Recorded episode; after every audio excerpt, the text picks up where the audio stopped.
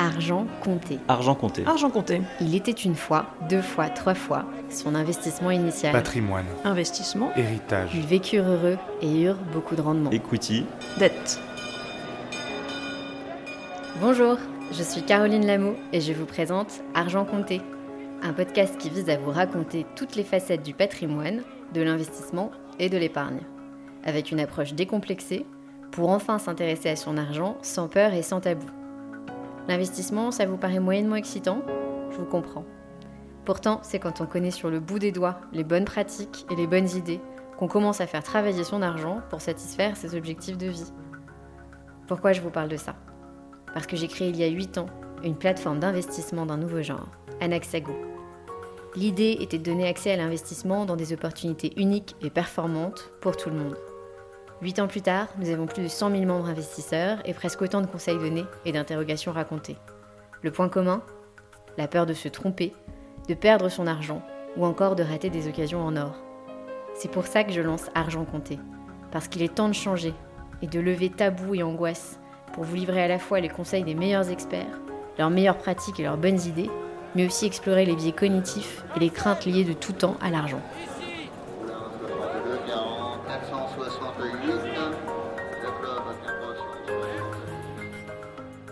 Aujourd'hui, dans Argent Compté, il était une fois l'histoire de la gestion de fortune. Quand je vous dis gestion privée, gestion de patrimoine ou family office, j'imagine que comme moi, vous pensez moquette épaisse, salon Louis XV et banquier à l'aise dans son tweed. Alors on efface tout et on recommence avec Solène Niederkorn, boule d'énergie franco-luxembourgeoise avec 10 ans de banque privée à son actif, désormais entrepreneur et podcasteuse à succès, avec une passion pour les produits financiers, les innovations et les tendances d'investissement, et un peu aussi la réglementation. Ensemble, nous décryptons aujourd'hui pour vous ce Graal un peu idéal que représente l'accès à la banque privée.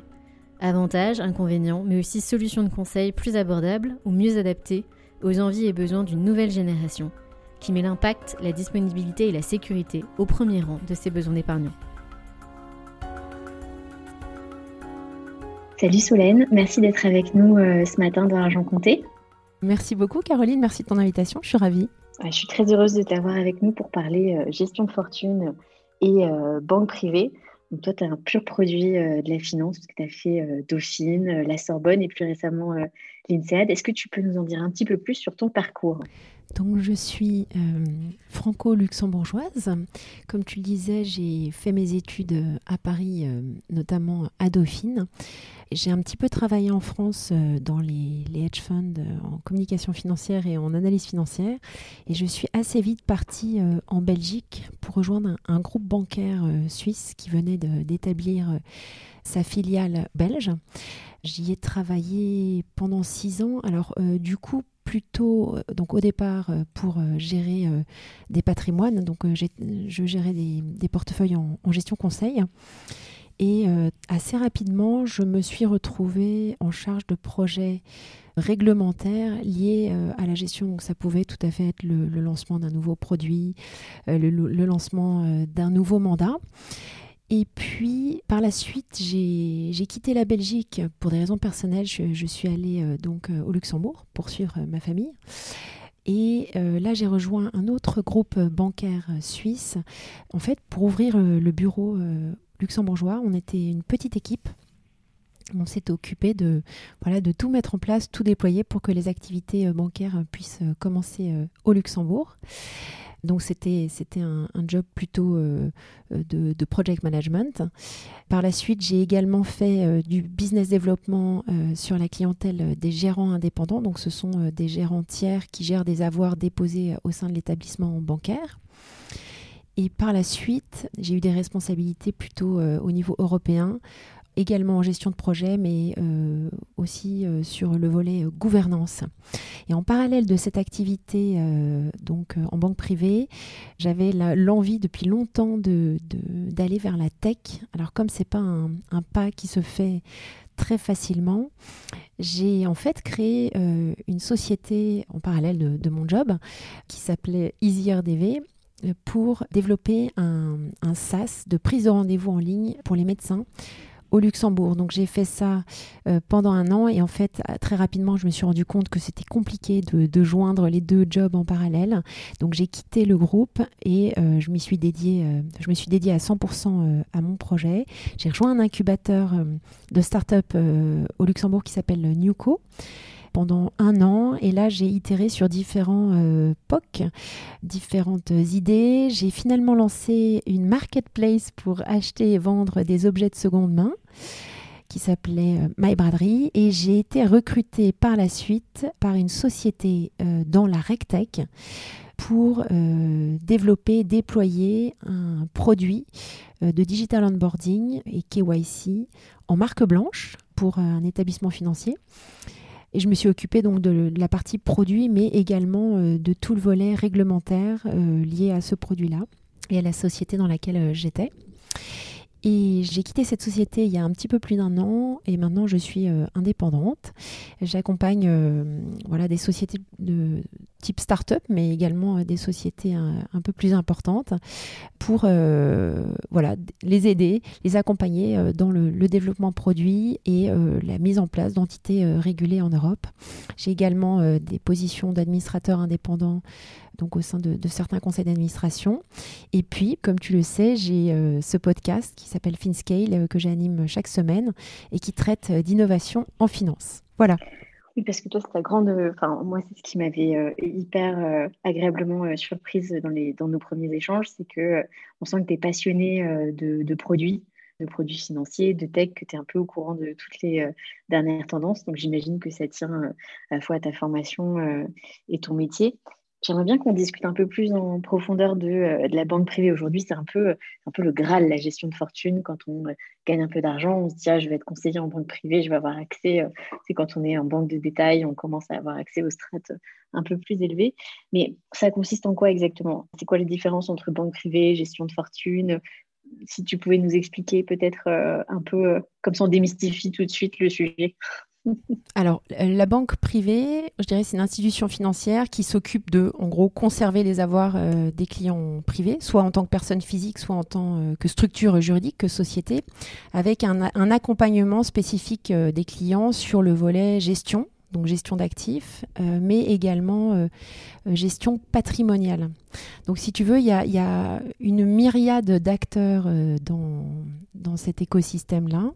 Tu vas avoir les grandes banques euh, type euh, BNP, euh, Crédit Agricole, Société Générale ou Belfius, si tu veux, qui ont des, des départements propres à ces clients-là, si tu veux. Par exemple, au Luxembourg, ça va être SGPB qui va s'occuper de, gérer ces clients-là. Tu vas avoir des établissements plus spécialisés comme les Lombardiers, qui est un acteur très connu hein, dans, ce milieu-là. Et puis tu vas avoir euh, beaucoup d'acteurs indépendants. Euh, en France, euh, ça peut être des conseillers en investissement, des CIF, hein. ça peut être des CGP. Euh, donc, en fait, dans chaque pays, la dénomination est différente. Le banquier privé, ou en tout cas le, gestionnaire de patrimoine, c'est vraiment quelqu'un qui va accompagner l'individu et son entourage, donc souvent la famille, les proches, pour voilà, faire que à chaque étape de la vie de cette personne-là, il y a un accompagnement qui se fasse, que ce soit dans une, une succession, que ce soit dans une session d'entreprise, mais également au quotidien pour administrer, gérer euh, ce patrimoine-là avec une approche dans la mesure du possible holistique, c'est-à-dire euh, pas uniquement centrée sur euh, les actifs vifs, hein, sur les actifs traditionnels comme les actions et les obligations, mais vraiment avoir une approche beaucoup plus large sur également les détentions immobilières, les prises de participation dans des sociétés, euh, voilà, parce qu'un patrimoine, il est composé d'énormément d'éléments, pas uniquement euh, un portefeuille. Voilà. Donc une approche, euh, une approche holistique, c'est qui s'intéresse à la fois à tous les membres de la famille, mais aussi à tous les aspects de la gestion d'argent. Oui. Ce concept de gérer sa fortune, de confier son argent, ses actifs pour qu'ils soient conservés et les faire fructifier, j'imagine, ça existe depuis quand? Écoute, ça fait, ça fait quand même très très longtemps si on pense aux banques suisses. Tu as des établissements euh, qui sont très anciens. D'ailleurs, en Suisse, tu as une distinction entre la banque privée et les banquiers privés. Les banquiers privés, euh, il y en a encore quelques-uns. Si tu veux, ils sont euh, indéfiniment responsables des engagements de la banque. Ça veut dire que il y a une, je dirais, une totale, un total alignement entre leurs intérêts et ceux de leurs clients. Et si tu veux, les, si tu cites, je pense que Bordier, par exemple, est encore banquier privé. Mais donc, il y a cette, euh, depuis très longtemps euh, cette notion de, banquier, vraiment de euh, la personne de confiance, hein, et vraiment dans la notion également de d'accompagnement type family office. Et c'est pour ça que tu as de plus en plus d'ailleurs de family office qui se constituent depuis je dirais, plus de dix ans maintenant, hein, des acteurs qu'on voit émerger et qui accompagnent de façon très particulière les clients. Donc ça, c'est une, des une des évolutions que tu as vues euh, dans, dans le marché. Qu'est-ce qui a changé d'autre euh, ces, ces 20 dernières années dans le, dans le secteur de la banque privée? Ah, Écoute, euh, beaucoup. Alors, dans le secteur bancaire en général, il y a quand même eu une mutation extraordinaire. Moi, je l'ai vécu. J'ai eu la chance de connaître la banque privée du début des années 2000. Je dis la chance parce qu'en en fait, euh, elle, est, a plus du tout la même tête euh, que celle que j'ai rejoint euh, en 2003 déjà. Je dirais que le premier élément, moi, qui me marque, c'est tout le volet réglementaire, bien entendu. Il y a, en 2003, il y avait plein de réglementations qui n'existaient pas. Alors, il y a eu différentes crises qui sont passées par là, des scandales, hein, euh, la crise des subprimes, euh, Madoff, les Panama Papers, etc. Et en fait, le régulateur a été obligé de, mettre en place des garde-fous, si tu veux, pour euh, protéger le client. Du coup, ça a imposé aux banquiers plus de rigueur dans la façon dont les clients sont pris en charge, si tu veux pour mieux connaître le profil de risque du client. Ça, c'est un des exemples. Et c'est vrai que du coup, la marge de manœuvre est moins grande qu'elle ne l'était, euh, je pense, euh, auparavant. Ça, c'est un, des premiers éléments. Euh, les clients aussi ont, beaucoup changé, moi, je trouve. Ils s'intéressent à, encore plus de sujets euh, qu'auparavant. En revanche, ils, ont, ils sont quand même toujours centrés sur le respect de, leur patrimoine. Bien entendu que ce patrimoine soit euh, enrichi, mais avec euh, des notions de gestion socialement responsable, éthique, que tu n'avais pas autant quand euh, moi j'ai commencé, euh, il y a des acteurs qui existaient, par exemple, alors je pense à des acteurs belges, parce que bien entendu j'étais en Belgique, mais euh, comme la banque Triodos, qui était en tout cas en 2003, quand j'ai rejoint un des acteurs phares, il est toujours d'ailleurs. mais les banques se sont toutes maintenant mises à s'intéresser à, voilà, à ce que leurs clients suivaient et, et à aller justement vers ces investissements plus responsables les banquiers ont toujours, et ça c'est très fort en banque privée, beaucoup de discrétion vis-à-vis de leurs clients. C'est-à-dire que quand on, travaille avec un, client, on a vraiment la volonté de, bien euh, l'aider dans, cette approche patrimoniale, de l'accompagner et avec beaucoup de respect de la confidentialité des informations, parce qu'on on traite de, sujets très sensibles liés je parlais tout à l'heure de la succession. Quand on organise euh, le patrimoine de quelqu'un, on pense bien entendu à la planification successorale. Et ben, on est obligé de connaître beaucoup de détails hein, de, cette personne et de sa famille. Donc il y a quand même encore, et heureusement, euh, cette euh, confidentialité. Après, bien entendu, les clients doivent déclarer tous les avoirs qu'ils ont, y compris ceux qui sont déposés dans des pays euh, autres. Et euh, ce qui fait que c'est très intéressant parce que tu as eu aussi la notion de multi-booking center, c'est-à-dire des clients qui peuvent être résidents dans un pays mais avoir des actifs déposés dans différents pays beaucoup plus facilement qu'il y a 20 ans. Et donc maintenant, les, banques fonctionnent, enfin en tout cas les, banques que moi je, je, connais bien et que je suis, ont différents booking centers pour adresser des besoins spécifiques euh, pour leurs clients. Et un des derniers points aussi euh, que je voulais euh, citer, parce qu'on n'en a pas trop parlé, dans les acteurs, il y a un acteur qui est très clé également dans la gestion de patrimoine, c'est bien entendu l'assureur. Et il y a une grosse activité, euh, en tout cas euh, autour de l'assurance vie, alors en France bien entendu, mais également euh, au Luxembourg, avec des gros acteurs qui vont te permettre de, de déposer dans une enveloppe fiscale efficiente un patrimoine qui va être géré sous forme d'unité de compte, par exemple.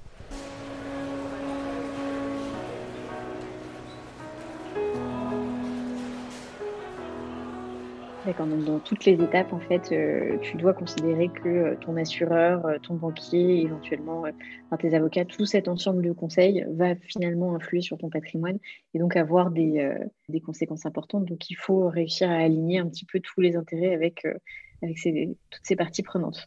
Oui, c'est pour ça que le, banquier a vraiment un rôle clé. Le banquier ou le gérant, hein, puisque ça peut, c'est pas forcément quelqu'un qui va travailler pour une banque, mais ça peut être un, gérant ou euh, quelqu'un au sein d'un family office, va vraiment être clé parce que c'est une personne qui va avoir une, vision globale sur ton patrimoine et qui va vraiment être à même d'accompagner euh, certaines décisions euh, d'investissement, qui saura te relayer chez les bons juristes, les bons fiscalistes quand tu feras une acquisition dans un pays plus lointain. Donc c'est vraiment, moi je, je trouve que c'est un rôle centrale. Et c'est des personnes qui sont malheureusement un peu euh, malmenées par le poids administratif de la réglementation, parce que les systèmes bancaires n'ont pas été conçus il y a 20 ans ou 30 ans pour déployer ces, réglementations. Donc si tu veux, réglementation après réglementation, il y a eu une lourdeur administrative qui s'est instaurée. Et c'est vrai que... Euh, il y a, je pense, euh, énormément encore de chantiers en cours, mais ça se met en place. Hein pour euh, transformer l'industrie de l'intérieur et rendre tous ces processus beaucoup plus euh, fluides qu'ils ne le sont actuellement. Oui, il y a eu pas mal de réglementations. La, bah, la plus connue, je pense, dernièrement, c'est MIFID. Bien sûr. si tu veux nous en dire un petit mot. Oui, MIFID. Mais... Sur la réglementation. Mais écoute, MIFID, non, non, mais je m'en souviens très bien parce que bah, j'y étais. J'étais à la fois en gestion et en charge du projet. Donc il y a des choses très positives qui ressortent dans le sens où il y a beaucoup plus de transparence euh, qui est donnée aux clients sur euh, les, frais qui sont euh, prélevés sur les fonds. Donc c'est vrai que je pense qu'il y a eu quelques surprises au départ. les clients n'avaient pas forcément tous conscience de ces frais-là. Moi, je trouve que c'est positif dans le sens où le client prend plus conscience de sa capacité à prendre du risque. Et ce qui est super, c'est que alors, c'est encore une fois, la législation est faite pour réduire le risque et le client est quelque part un peu infantilisé. Donc ça, c'est, je pense, le côté euh, négatif euh, de la chose. Et l'autre côté négatif, c'est que c'est un poids administratif très lourd pour les établissements financiers. Après, ce qui est intéressant, c'est que grâce à ces, ces outils-là, tu as euh, maintenant des fintechs qui déploient des outils, moi, que je trouve fascinants, notamment l'un d'entre eux que je vais citer qui s'appelle Neuroprofiler, et si tu veux, qui utilise les biais cognitifs pour essayer de décrypter essayer de comprendre et que le client comprenne sa capacité à prendre du risque. Donc, je pense qu'il y, a des choses intéressantes qui sont en train d'être mises en place autour de ces euh, réglementations. Après, faut pas être, euh, ouais, faut pas être non plus euh, euh, trop naïf. Hein, c'est quand même très lourd, mais il y a quand même des choses positives qui en ressortent. Je, pense. Après, c'est c'est la manière dont tu appréhendes la réglementation et comment tu, tu travailles, je dirais, d'un point de vue expérience utilisateur pour la rendre agréable. Voilà, parce que ça fait partie de toute façon maintenant du quotidien des banquiers.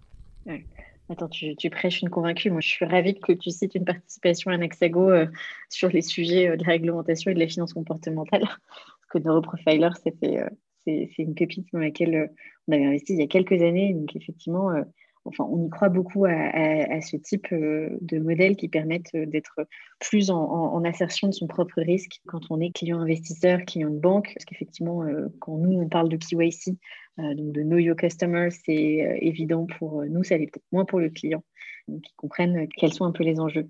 Quand on a discuté un peu pour préparer l'épisode, tu me disais, c'est marrant, moi j'ai vu passer plein de modes au niveau des produits en banque privée, et je pense que ça va nous faire une bonne transition, parce qu'après j'ai envie de parler de comment est-ce que la nouvelle génération de Jean Fortuné gère son argent. Est-ce que tu peux nous faire, un petit retour sur euh, les différentes modes produits jusqu'à aujourd'hui? Oui, bah écoute, euh, c'est vrai que au début des années 2000, il y a beaucoup de choses qu'on faisait, qu'on fait moins.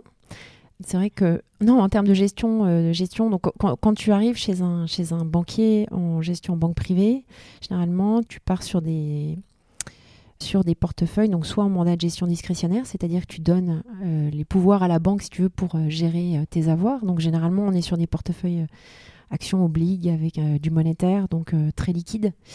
Et, très classique aussi. Hein, voilà, ouais, exactement. Et, ou alors de la gestion conseil, c'est-à-dire que tu, tu, vas avoir un conseiller qui va t'appeler, qui va te proposer de faire des arbitrages dans ton portefeuille, d'aller faire des des, stratégies avec euh, des options pour rentrer dans des titres. Donc ça, c'est un petit peu plus évolué. Ou alors carrément du trading, mais ça, c'est voilà, pour des clients qui sont vraiment très, euh, très spécialisés. Et alors, c'est vrai que quand j'ai commencé, donc, euh, on était sur ces modèles-là. Et puis, il y avait également pas mal de produits structurés on structurait beaucoup donc de produits structurés avec des banques d'investissement. C'était vraiment enfin, ça avait un petit peu le, vent en poupe. Et c'est vrai qu'après la crise des subprimes, il y a pas mal de banques qui se sont retirées tout simplement de ce type de, de produits. Moi, je trouve que c'est ça reste très très intéressant. Après, il faut voir comment le, produit a été conçu et que ce soit pas une usine à gaz et que ce soit transparent également au niveau des coûts. Un autre produit qui était très développé, en tout cas quand j'ai commencé, c'était les fonds de fonds. Il y avait beaucoup de fonds de fonds infra, infrastructure, private equity, real estate. Et c'est vrai que maintenant, il y a eu un, peu un, shift et il y a eu, depuis 10 ans, pas mal de clients qui ont commencé à constituer des club deals. Il y a eu pas mal d'investissements, donc euh, euh, directement, euh, voilà, de, clients comme des, business angels, si tu veux, qui se sont mis à investir directement dans les sociétés, donc soit en direct, soit via des plateformes comme Anaxago, Club Funding ou October, si tu veux, qui voulaient vraiment investir dans l'économie réelle. Du coup, il y a eu voilà, euh, une, partie du patrimoine qui est partie euh, euh, dans, ce type d'investissement. Et puis, depuis bah, quelques années maintenant, il y a beaucoup du coup de banques qui se positionne sur ces investissements-là, c'est les investissements ESG e compliant. Et voilà, il y a également beaucoup de nouveautés euh, à ce niveau-là. Alors bien sûr, tu as des ETF qui sont, euh, je dirais, labellisés, mais tu vas avoir également des fonds qui vont investir, qui vont avoir des, participations dans des sociétés qui sont voilà, sur certains thèmes d'investissement. Donc il y a toujours eu des fonds à thème, mais les, fonds d'impact investing, il y en a également beaucoup plus qu'avant. Et alors un autre euh, élément que moi je vois apparaître, c'est euh, les plateformes. Je pense par exemple à une plateforme euh, qui en Allemagne s'appelle Moonfair et qui permet en fait d'investir dans des fonds de private equity où généralement tu n'as que des pension funds qui peuvent avoir accès parce que les tickets d'entrée sont de l'ordre de 1 million de dollars. Et donc eux, ils donnent accès justement à des familles office. Donc ça reste des investissements professionnels, mais de, des plus petits tickets donc tu peux aller également investir euh, dans ces plateformes-là et accéder à, des fonds qui d'habitude ne sont euh, accessibles qu'à des gros institutionnels. Oui, effectivement, on a vu passer ça et on trouve que c'est hyper intéressant. Je trouve que c'est euh, ce qu'on sent le, en fil rouge dans cette évolution, dans les modes, c'est quand même un retour à j'aime gérer mon argent en direct, même si je suis conseillée, voir où est-ce qu'il va, comprendre ce qu'il produit création d'emplois, euh, création de nouvelles technologies, euh, mise en place euh, de, nouveaux, de nouveaux produits, plus la prise de conscience ESG.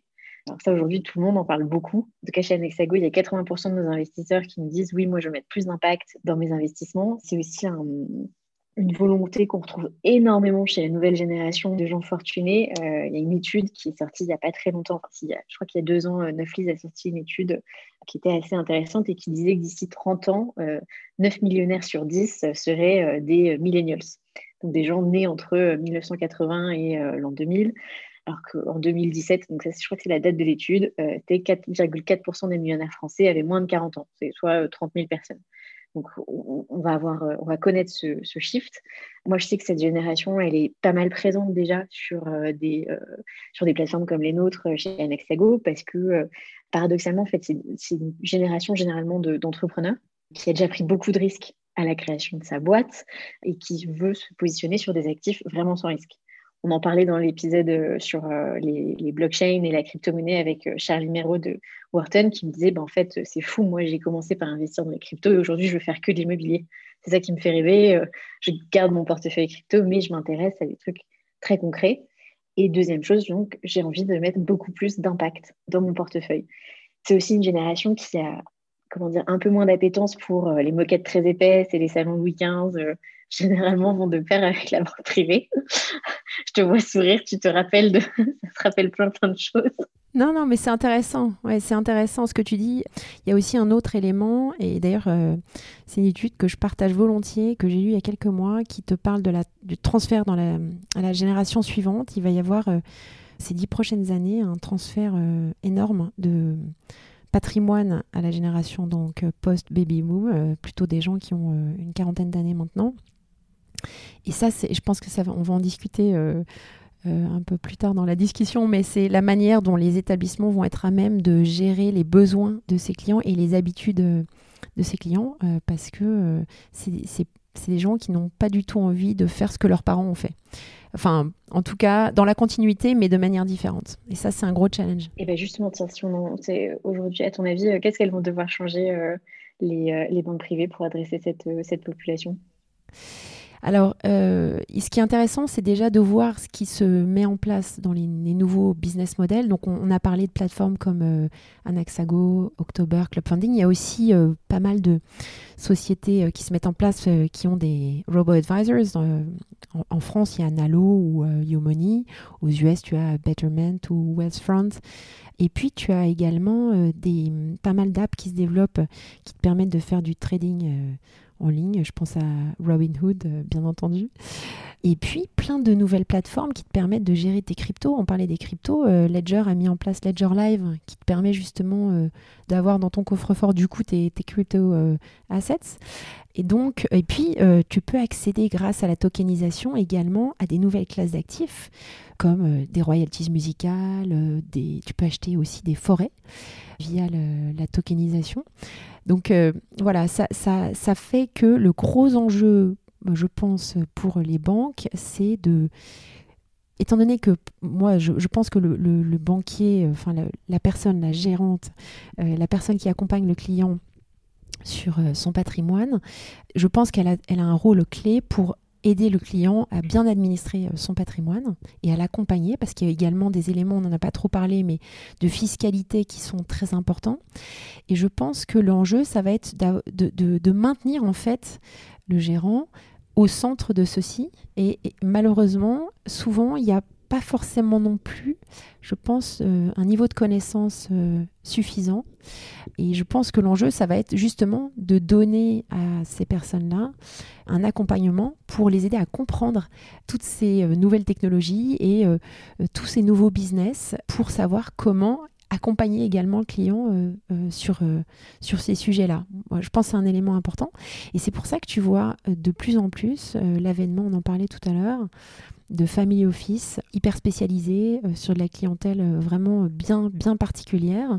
C'est des boutiques qui sont pas très connues du grand public, mais qui vont gérer des patrimoines et qui vont les accompagner justement sur ces sujets-là. Donc d'un côté, la gestion, je dirais, plus traditionnelle, avec les éléments de fiscalité, mais également dans... Euh, voilà, des, participations, des prises de participation dans des sociétés tech, par exemple, et avec une, une vision holistique, mais ce sont des gens qui ont justement une connaissance plus approfondie de ces sujets-là.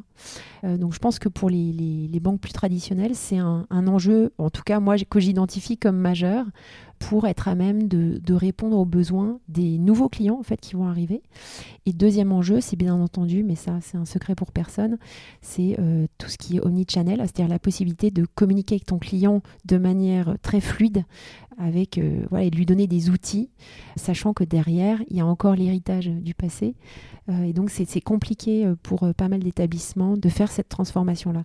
Et un autre élément également qui est un gros enjeu, c'est l'hyper-personnalisation, c'est-à-dire savoir comment exploiter la donnée de manière intelligente pour adresser des conseils de façon très personnelle. Et c'est pour ça que y a, mais c'est rigolo parce que c'est intéressant de voir aussi toutes les nouvelles initiatives. Tu as, tu as maintenant des sociétés qui développent des, de la gestion pour les femmes, par exemple, ou pour les enfants, pour euh, vraiment accompagner des, je dirais, des business euh, pas forcément que de niche, mais qui ont des besoins hyper spécifiques. Donc, je pense qu'il faut aussi s'inspirer de, de, ce qui se fait euh, dans la fintech, notamment, pour voilà, apporter une, proposition de valeur additionnelle à la banque, je dirais, plus traditionnelle.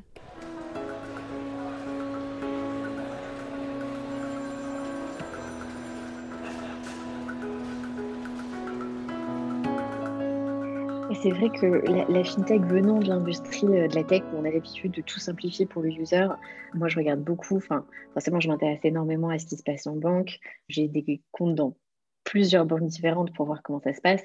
Et à chaque fois, euh, donc c'est pas tellement sur le conseil aujourd'hui euh, parce que c'est pas une chose que, que, je vais chercher, mais c'est plus effectivement sur la partie outils et donc capacité à communiquer avec mon conseiller ou capacité à, consulter par exemple des comptes, c'est vrai que tu te rends compte que euh, quand tu reçois un code par courrier, enfin deux codes dans deux courriers différents à cinq jours d'intervalle pour te connecter sur un compte euh, où on te dit ça y est, vous êtes connecté, vous allez recevoir le dernier code par courrier dans une semaine, comme ça vous aurez accès à vos comptes et que tu es sur une des plus grandes banques de détail en France, tu te rends compte qu'il y a un passif hyper lourd hein, qui est difficile à gérer pour ces structures, au-delà de euh, effectivement, couplé avec la nouvelle réglementation. Donc, je pense que c'est hyper intéressant d'effectivement s'intéresser à des peut-être des, plus petits acteurs qui vont répondre à mes besoins en tant qu'investisseur. Oui, mais alors ça va répondre à une partie de tes besoins, parce qu'en fait, en gestion de patrimoine, alors on ne parle pas forcément de gros patrimoine, mais tu as quand même tout un accompagnement très fort dans les enjeux patrimoniaux, c'est-à-dire que tu peux vraiment euh, apporter énormément de valeur ajoutée en tant que banquier quand tu accompagnes ton client euh, dans les différentes étapes de sa vie, que ce soit au moment où ses, enfants partent à l'étranger, euh, lui trouver les bons contacts. c'est vraiment des personnes qui vont accompagner le client dans, sa vie hein, euh, patrimoniale, mais, mais au sens, euh, je pense, très large. Donc, je pense que les plateformes dont on parlait tout à l'heure répondent à un besoin spécifique en termes d'investissement, mais je pense que le, rôle central du banquier, pour moi, reste essentiel euh, pour vraiment accompagner l'individu et son environnement dans sa vie et pour l'aider dans son patrimoine à, à vraiment euh, se poser les bonnes questions aussi, même quand tu fais des donations, que ce soit fait au bon moment, de la bonne manière, pour que ce soit fiscalement euh, efficient, mais également que euh, ça déstabilise pas éventuellement la famille. Donc c'est pour ça qu'en fait, les, en gestion de patrimoine, les banquiers travaillent beaucoup avec les notaires, les avocats, des avocats fiscalistes. Donc c'est un petit peu comme, je dirais, comme un membre de la famille en fait. oui, oui, oui, oui, en plus avec une connaissance client très forte. C'est pour ça qu'en général, les, les banquiers sont euh, vraiment euh, choyés par les établissements parce que c'est eux qui ont la relation, c'est l'asset hein, de la banque, c'est eux qui ont la relation principale. Et d'ailleurs, euh, les, banquiers sont peu enclins à, quitter un établissement financier parce que finalement, ça va, ça va un petit peu déranger voilà, les clients si les, avoirs sont transférés. Donc, ce qui se passe, et c'est intéressant parce que ça, on n'en a pas encore trop parlé, ce sont les gérants indépendants. Donc, ce sont souvent d'anciens banquiers qui créent, par exemple, une société de gestion et qui vont en fait garder les avoirs déposés dans l'établissement financier, mais qui vont gérer de, façon euh, autonome les actifs. Voilà, en, développant leur, leur thèse d'investissement et en mettant en place leur propre euh, gestion. Et donc euh, concrètement, demain, si j'ai envie d'être conseillé en, banque privée, j'ai besoin de quoi? En fait, c'est surtout une histoire de ticket d'entrée. Il y a différents niveaux. non, pas forcément. Non, pas forcément. Comme je te le disais, il y a différentes. Euh, il y a la gestion, euh, je dirais, privée, qui est une gestion plutôt pour euh, ce qu'on appelle le core affluent ou mass affluent. c'est des patrimoines qui sont inférieurs à un million d'euros. Après, tu vas avoir la gestion, gestion de patrimoine, qui est vraiment plus voilà, pour des patrimoines de 1, on va dire, dans la grande masse, 1 à 10 millions d'euros. Et puis après, tu vas avoir vraiment la gestion type family office avec des patrimoines au-delà de 10 millions d'euros. Mais quand tu vas avoir en gestion privée, euh, tu as un, petit patrimoine, ce qui est intéressant, euh, alors si tu vas chez des bons, bien sûr, c'est que tu vas pas, on, va pas te percevoir comme un individu tout seul euh, à l'instant T, mais voilà, comme quelqu'un qui va être accompagné sur le long terme. Donc si tu, arrives à 30 ans, euh, le banquier, s'il est malin, eh bien, il va, il va voir en toi un, potentiel hein, euh, de développer une, relation à long terme avec potentiellement aussi bah, tes proches. Donc, parce qu'il y a cette, cette vocation à servir une famille plutôt qu'un individu. Et puis voilà, le, bouche à oreille marche très bien euh, dans ce milieu-là. Donc euh, si tu fais bien ton job euh, en tant que banquier, ton client va te, t'envoyer d'autres clients. Donc je pense pas que le ticket d'entrée soit, soit bloquant. Bon après c'est sûr que si tu vas avoir un family office et que tu as 1000 euros à placer, ça va pas les intéresser. Quelles sont les erreurs à ne pas commettre quand tu choisis un, un conseil en banque privée en gestion de fortune? Euh, moi, je, pense qu'il ne faut pas non plus être, euh, ne faire confiance qu'au nom. Je pense que le plus important, c'est de savoir si en face de toi, tu as quelqu'un qui comprend bien, qui s'intéresse à toi déjà, qui t'écoute, qui comprend bien euh, ta situation, les enjeux, et notamment les enjeux patrimoniaux et fiscaux liés à ta situation à toi. Et puis voir comment il peut prendre en considération tes différentes contraintes. Ça, c'est une, erreur à, à pas commettre. L'autre erreur à pas commettre, c'est euh, en fait, quand tu, si on parle vraiment purement de gestion, c'est euh, de, à partir du moment où tu confies ton patrimoine à gérer un gérant, donc gérant d'actifs, pour moi, le, point critique, c'est de, mettre plein de contraintes d'investissement. Le mieux, c'est de, si tu veux confier, tu fais une gestion discrétionnaire qui respectent euh, voilà, tes, objectifs. C'est pour ça qu'il y, a vachement de, de, banques qui développent, de banques ou de, sociétés de gestion qui développent euh, la gestion goal-based parce que ça, répond à des objectifs euh, d'investissement. Et après, toi, tu peux avoir une autre poche d'investissement dans laquelle tu vas investir et faire tes investissements coup de cœur. Mais il n'y a rien de pire pour un portefeuille qui est géré d'avoir plein de contraintes parce que du coup, tu vas plus du tout être aligné avec ce qu'on t'a vendu au départ. On t'a proposé une gestion avec euh, un couple euh, risque-rendement X et puis tu vas te retrouver quelque chose qui n'a plus rien à voir. Bien entendu, forcément, tu, as mis tellement de contraintes dans ton portefeuille voilà, que ça va plus ressembler à ce qu'on t'a proposé au départ.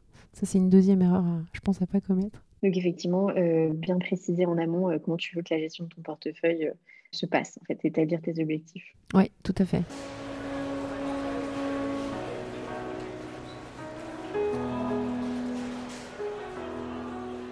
Bon, on va passer à la partie que je préfère. On va savoir si, si les cordonniers sont vraiment les plus mal chaussés. Est-ce que tu es investisseur, toi, à titre, euh, personnel? Alors moi, je suis investisseuse, oui. Je dirais euh, principalement en immobilier, en portefeuille, euh, j'irais action, donc plutôt actif traditionnel. Un peu d'investissement en direct dans des, dans des startups que je suis puisque le seul investissement dans une startup que j'ai fait qui est raté, c'est une startup dans laquelle j'étais pas du tout impliquée. Donc voilà, je pense qu'il j'ai, en fait, j'ai suivi un groupe d'investisseurs euh, qui m'avait dit, c'était il, y a, il y a un certain temps déjà, mais qui m'avait dit c'est, fantastique, il faut absolument que tu y ailles, regarde, la proposition de valeur est dingue, etc. Et c'est vrai que sur le papier, ça avait l'air dingue, euh, mais j'ai pas bien fait ma due deal. Donc euh, voilà, et eh ben lesson learned, je ferai plus l'erreur. Et tu dirais que ton rapport à l'argent et à l'investissement, il a, il a changé grâce à ton métier? Entre ce que tu ce que avais envie de faire avant, ce que tu as fait pendant, ce que tu fais après Ouais. Bah, moi, franchement, j'ai été assez, euh, assez traumatisée par la crise des subprimes et euh, la faillite de Lehman, etc. C'était vraiment pas très drôle euh, d'être en, en, ligne de front ce, à ce moment-là. ça m'a rendu, je pense, encore plus averse au risque qu'auparavant. Donc je pense qu'en effet, maintenant je suis beaucoup plus frileuse quand je rentre voilà, sur le marché action. Et euh, il y a, des, sociétés dans lesquelles je, n'investirai plus. Et un autre élément euh, qui a été un peu révélateur aussi, c'est euh, tout le, la mode FIRE, tu vois. C'est-à-dire que je, je, pense que j'étais plutôt dans une logique d'investir quand tu as une certaine taille de patrimoine, alors que maintenant, je suis plutôt dans une logique d'investir voilà, le moindre euro, même si je dois reconnaître que j'ai des liquidités et que c'est pas bien.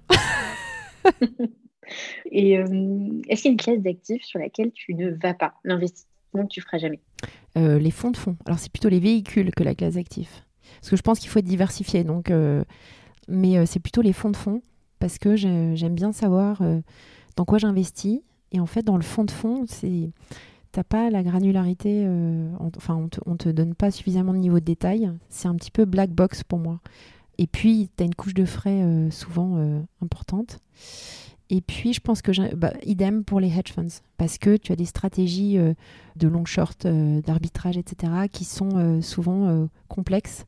Et donc, moi, j'aime bien savoir dans quoi j'investis, en fait. Fair enough, ça paraît pas complètement déconnant avec, avec ton profil. A contrario, la prochaine classe d'actifs dans laquelle tu as envie d'investir? Le, le Bitcoin. Alors, c'est pas, c'est pas black box du tout. Mais non, vachement transparent. Écoute, non, non, non, non. Écoute, le Bitcoin, euh, ça fait longtemps. Après, j'en ai sur, euh, j'ai un compte Revolut et tu sais, tu peux, voilà, tu peux investir, mais bon, c'est pas beaucoup. Donc oui, je pense quand même dans les, les crypto-monnaies parce que voilà. Ouais. Commencer à te, te plonger. Il euh, Faudrait quand même que je m'y mette. Hein oui, exactement. Et s'il y a des choix d'investissement que tu devais refaire à 20 ans, est-ce qu'il y a des choses que tu changerais ou euh, tu ferais exactement la même chose? Alors, euh, je pense que euh, malheureusement, ça n'existait pas quand j'avais 20 ans, mais je pense que si maintenant j'avais 20 ans, j'investirais dans des plateformes comme Anaxago. Non, mais c'est pas une blague. Non, on n'a pas payé Sven pour nous dire ça. non, mais donc dans des, dans des plateformes comme Alexago, October, Club Funding, voilà, j'en cite euh, plusieurs, mais voilà, ça, malheureusement, en tout cas, euh, quand j'ai commencé à gagner de l'argent, ça n'existait pas. Et je pense que maintenant, j'irai vers. Euh, ou, ou, Nalo, tu vois. Mais euh, ouais, je pense que c'est ça que je ferais plutôt que de laisser sur un compte en banque euh, à dormir. Oui, pour te faire la main un peu en tant qu'investisseur. Ouais. ouais, ouais, tout à fait. ouais. quel est le meilleur conseil d'investisseur qu'on t'ait donné? Celui que tu donnes systématiquement, par exemple Écoute, moi, je, alors je suis peut-être un peu old-fashioned, mais je pense acheter son habitation, investir dans son habitation principale. Je comprends pas en fait que tu puisses, si tu, si tu en as les moyens, bien sûr, louer et pas acheter ton parce que c'est un investissement en fait c'est que quand tu loues ça, ça part ça part voilà, pas dans ta poche. Alors quand tu achètes ton, bien principal euh, d'habitation, euh, c'est pour moi, je vois ça comme un investissement euh, immobilier. Je pense que c'est ça. Et puis, j'avais entendu cette citation, un homme seul est son pire conseiller. Donc je pense que c'est... Il faut pas forcément rester tout seul, il faut se faire conseiller. Après, c'est pas toujours facile de trouver les bonnes personnes. Et puis l'autre conseil que je devrais suivre en ce moment, c'est d'investir ses liquidités. non mais c'est ridicule de garder des liquidités. Est-ce qu'une femme seule est, son... est, sa pire conseillère? Peut-être pas. si, si, si. si, si. Est-ce qu'il y a une, une, règle que tu t'imposes euh, euh, dans tes investissements? Bah, J'imagine que c'est la du deal suite à ta première. Euh, Et pas réagir à chaud. Pas réagir à chaud. Pas réagir. Non. Ok. Dans... Tu laisses un peu de temps. Ouais. Et sur les marchés actions, c'est c'est difficile, hein, mais je pense qu'il faut pas réagir à chaud et euh, le FOMO. Enfin, pas le FOMO, mais le, le, le, le caractère moutonnier. C'est pour ça que c'est intéressant de lire des livres euh, comme euh, Daniel Kahneman pour être conscient des biais cognitifs, parce qu'on est. Il y a énormément de biais comportementaux dans la, dans la, dans la finance. Et donc, euh, ouais, je pense qu'il faut être conscient des biais. Eh ben, ça nous fait une belle transition vers euh, notre dernière question. pour aller plus loin, pour ceux qui aimeraient aller plus loin dans ces sujets de, de gestion de fortune, de conseil en investissement, tu as des ressources que tu recommandes. Donc là, tu nous as cité un, livre. Le titre, c'est quoi, le Daniel Kahneman? Ah, c'est Les systèmes de pensée de Daniel Kahneman. Alors, je ne connais plus le titre exactement. C'est un gros pavé. J'écoute, j'ai plus le titre en tête, mais euh, bah, je pense que tout le monde devrait le lire. Et il, vraiment, il met le doigt. Il y a celui-ci et il y a un autre euh, livre qui est encore euh, plus didactique. C'est le livre d'Olivier Siboni. Vous allez commettre une terrible erreur que j'ai lu à, deux reprises. J'aime bien relire les livres. Celui-ci, je l'ai lu deux fois. Et en fait, il est super parce que il te donne des vraiment des fiches pratiques pour détecter les biais et il t'aide à, voir comment, parce que tu peux pas éviter d'en avoir, mais comment euh, en avoir conscience et euh, les gérer. Mais même en équipe, tu vois, c'est intéressant. Euh, il, il, parle aussi dans un board, justement, comment éviter les biais comportementaux dans un conseil d'administration. Donc ça, c'est, je pense, intéressant. Donc moi, je recommanderais de, lire des livres. Après, il y, a plein de livres et d'écouter des podcasts. moi, j'en écoute énormément. Il y a Freakonomics euh, que tu connais peut-être, euh, des podcasts, bah, bien sûr, euh, comme celui que tu as lancé, qui est top, que j'écoute, Argent Compté. Après, il y en a plein d'autres et il y a des podcasts vraiment propres, même par type d'actifs. J'en ai encore vu un sur l'investissement immobilier sur la PropTech. donc, je pense qu'il y a suffisamment de ressources sur l'App Store, enfin le, le, podcast, l'app podcast de Apple pour trouver son bonheur. Euh, voilà. Mais je pense que le plus important, c'est surtout de, parler autour de soi.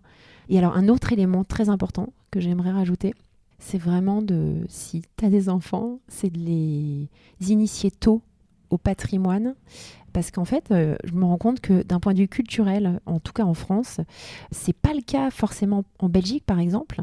En Belgique, par exemple, c'est totalement normal de parler de, de planification successorale. Les gens font beaucoup plus facilement de donations et tout est très transparent. Alors qu'en France, moi, mon sentiment, c'était qu'il n'y avait pas tant que ça, pas chez tout le monde en tout cas, la notion d'organisation de, de, la succession. Et du coup, tu te retrouves dans des situations euh, vraiment pas sympas d'un point de vue humain et d'un point de vue euh, financier quand euh, les, parents décèdent. Et donc, je pense que le, le, plus important pour moi, et je le fais pour mes enfants, c'est de leur faire de l'éducation financière, mais avec des basiques, et de les moi, je les immerge beaucoup dans mon quotidien, euh, voilà, pour qu'ils se rendent compte même des flux financiers, qu'ils comprennent euh, mais des choses basiques, hein, euh, combien gagne tel type de métier, quand on, fait un investissement immobilier, comment ça fonctionne, comment ça fonctionne, je sais pas, un crédit hypothécaire, et bon, voilà, parce que j'ai baigné dedans, mais je pense que c'est hyper important. Ils ont quel âge déjà tes enfants? 5, 7, 11 et 13. Non, ah mais bah, ils sont dans l'âge pour le crédit hypothécaire. Non, non, mais écoute, il y, a des, y a des BD. J'ai acheté une BD euh, qui raconte l'histoire de l'économie et de la finance. Je ne sais plus comment elle s'appelle, qui traîne euh, dans la bibliothèque et qui lise depuis, depuis longtemps. Je l'ai toujours laissé traîner et qui est vachement didactique. Et j'ai fait exprès de la laisser traîner pour que voilà, ils, se mettent dedans parce que ça fait partie euh, euh, du business. Et je pense très fondamentalement que euh, l'économie peut changer, ça c'est, mais j'en suis persuadée, aussi grâce à la finance et que en ayant une finance saine et voilà avec un alignement d'intérêts entre la planète, la finance, on peut vraiment fondamentalement changer l'économie et que ça peut pas se faire sans la finance. Donc voilà, c'est mon mot de la fin. ce sera le c'est ça. Ce que je veux dire, c'est le mot de la fin. Merci Solène, euh, c'était hyper intéressant. Merci Caroline. On a appris plein de choses. Et je remettrai toutes ces ressources que tu nous as indiquées, peut-être même la BD, pour ceux qui veulent. Bah je, je t'enverrai ça. je t'enverrai ça. Qui veulent éduquer leurs enfants euh, à l'argent. Bon, à très bientôt. Merci de ton invitation. À bientôt.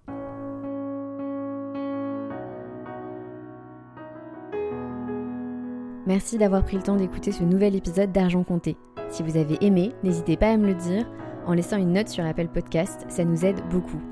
Je suis également joignable à l'adresse email caroline.argentcompté.com si vous avez des questions ou des idées, ou bien entendu via anaxago.com si vous avez besoin de conseils. A très bientôt pour un nouvel épisode.